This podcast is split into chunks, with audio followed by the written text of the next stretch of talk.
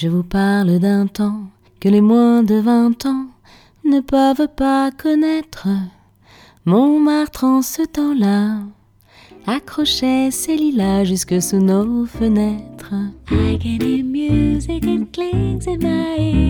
Je vais vous parler d'un temps où ils étaient enfants, de leurs rires, leurs pleurs, leurs chagrins, leur bonheur. Vous écoutez Souvenirs d'enfants, le podcast des émotions retrouvées. C'est au début des années 1920 que ses parents, tous deux rescapés du génocide arménien, arrivent à Marseille. Puis ils montent s'installer en banlieue parisienne, où le père exercera le métier de tailleur. Jacques, le cadet des trois frères, naîtra en août 1930 à Bois-Colombes. Bon, Jacques, c'est son prénom officiel pour la mairie. Car en réalité, tout le monde l'appelle par son prénom arménien, Cusante, qui signifie Byzance, l'ancien nom de Constantinople. Quelques années d'insouciance, puis c'est la guerre. Jacques a alors une dizaine d'années. À la libération, il empruntera tranquillement le chemin tracé par son père, qui le mènera tout comme ses deux frères au métier de tailleur pour hommes, métier qu'il exercera toute sa vie. Mais au-delà de son métier, Jacques a une passion, une vraie. J'aimais bien la musique. Alors j'ai commencé à apprendre la guitare dans les années 46-47.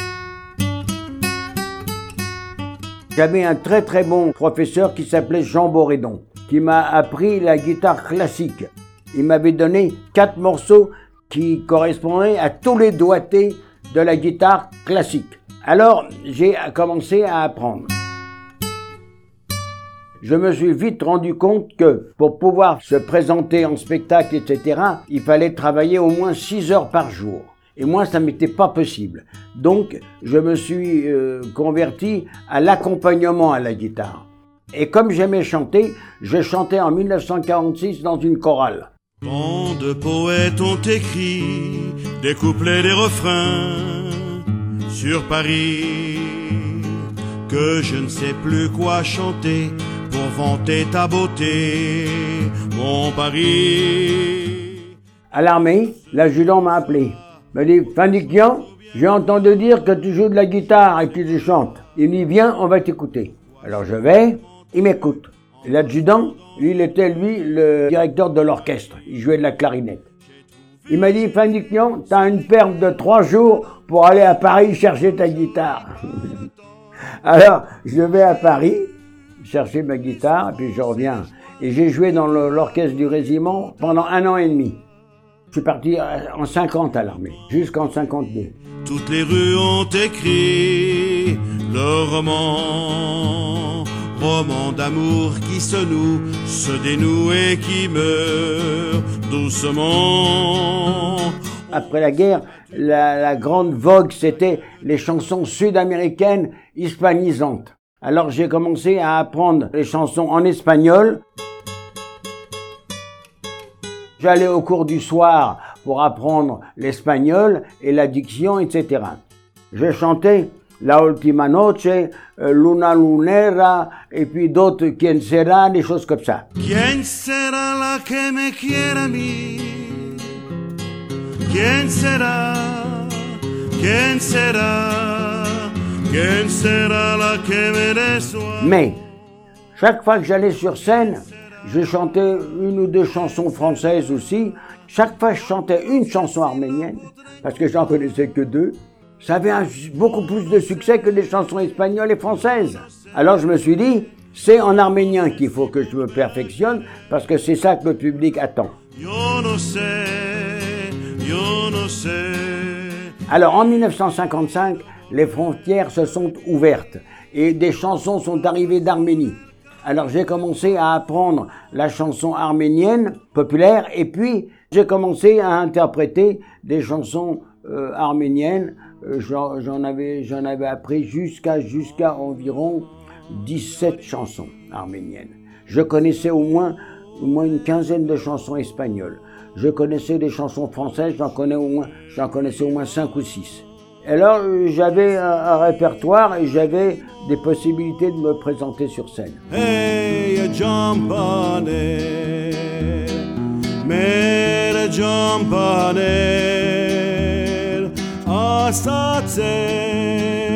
Yaris Dunem Kali J'ai pas eu le trac parce qu'on chantait en chorale. Le seul trac que je pouvais avoir, c'est de de- d'oublier les paroles. Et ça, ça m'est arrivé. Alors j'ai demandé à quelqu'un qui avait l'habitude de la scène, j'ai dit mais qu'est-ce que tu fais quand tu as un trou de mémoire? Elle me dit, c'était Iris Bulbulian, elle me dit, ben on fait la la la la la la, les gens, les gens ne se rendent pas compte, et puis après tu continues. Voilà. Tu sais, si tu travailles, si tu travailles, tu connais bien ta chanson, tu peux quand même avoir un trou de mémoire. Ça arrive d'où, je sais pas comment. Mais, mais, pour apprendre une chanson, moi je m'arrangeais comme ça, je chantais la chanson cinq fois sans me tromper avant de, de le mettre à mon répertoire. Tu vois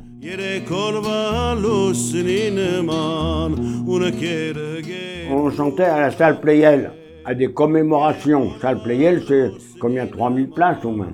Ensuite, j'ai chanté dans la communauté.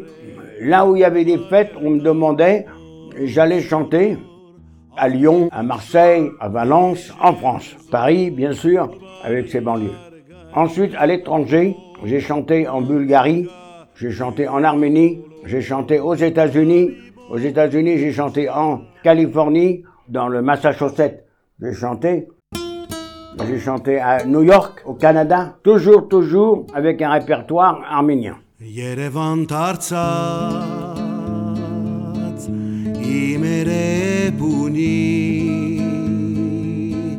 La chanson française, j'ai été attiré par les chansons à texte. Georges Brassens, Charles Aznavour, Charles Trenet et puis d'autres.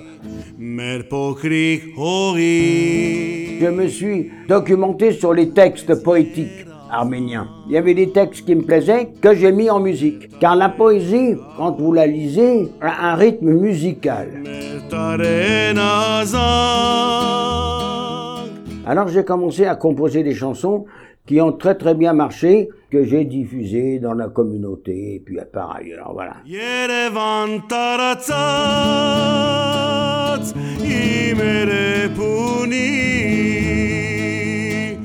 Et ce que Jacques ne vous dit pas, modestie oblige, c'est qu'il a eu une carrière de musicien exemplaire.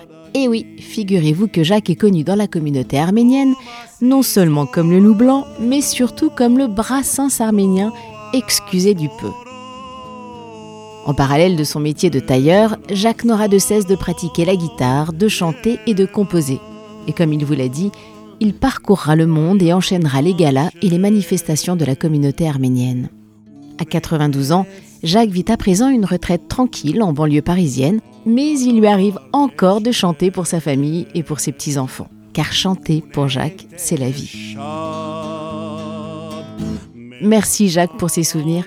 J'aurais vraiment adoré venir à un de vos concerts. Vous avez une voix tellement envoûtante. Ah oui, petit détail, mais vous aurez évidemment noté, c'est Jacques qui chante les magnifiques chansons que vous avez entendues dans cet épisode. Merci Jacques et merci également à mon ami Daniel, le fils de Jacques, qui a permis à cet épisode de voir le jour. Oui, car pour la première fois depuis que j'ai lancé ce podcast, ce n'est pas moi qui ai mené l'interview, c'est Daniel, d'une main de maître d'ailleurs. Voilà, j'espère euh, une fois de plus que vous avez aimé cet épisode. Je vous embrasse, je vous souhaite une belle fin de semaine. On se retrouve le mercredi 14 décembre pour un nouveau portrait, notez ça dans vos petites tablettes. Et bien sûr, comme d'habitude, si vous ne l'avez pas déjà fait, abonnez-vous à Souvenirs d'enfants sur votre plateforme préférée, sur Apple Podcast, sur Spotify, sur Deezer, sur Amazon Music. Bref, c'est facile, rapide et gratuit. Allez, salut C'était Souvenirs d'enfants, le podcast des émotions retrouvées. ország Kész moharpel Dacă se rămer Și carerit bes Hine se rămer Țictarerit bes Jerevan tarațați mere puni Pareres ontsel, բայց մնացել ես բադանի Կոմասիս խորով, կոարակս մորով, մեծան աստարով, երևան, մեծան աստարով varón.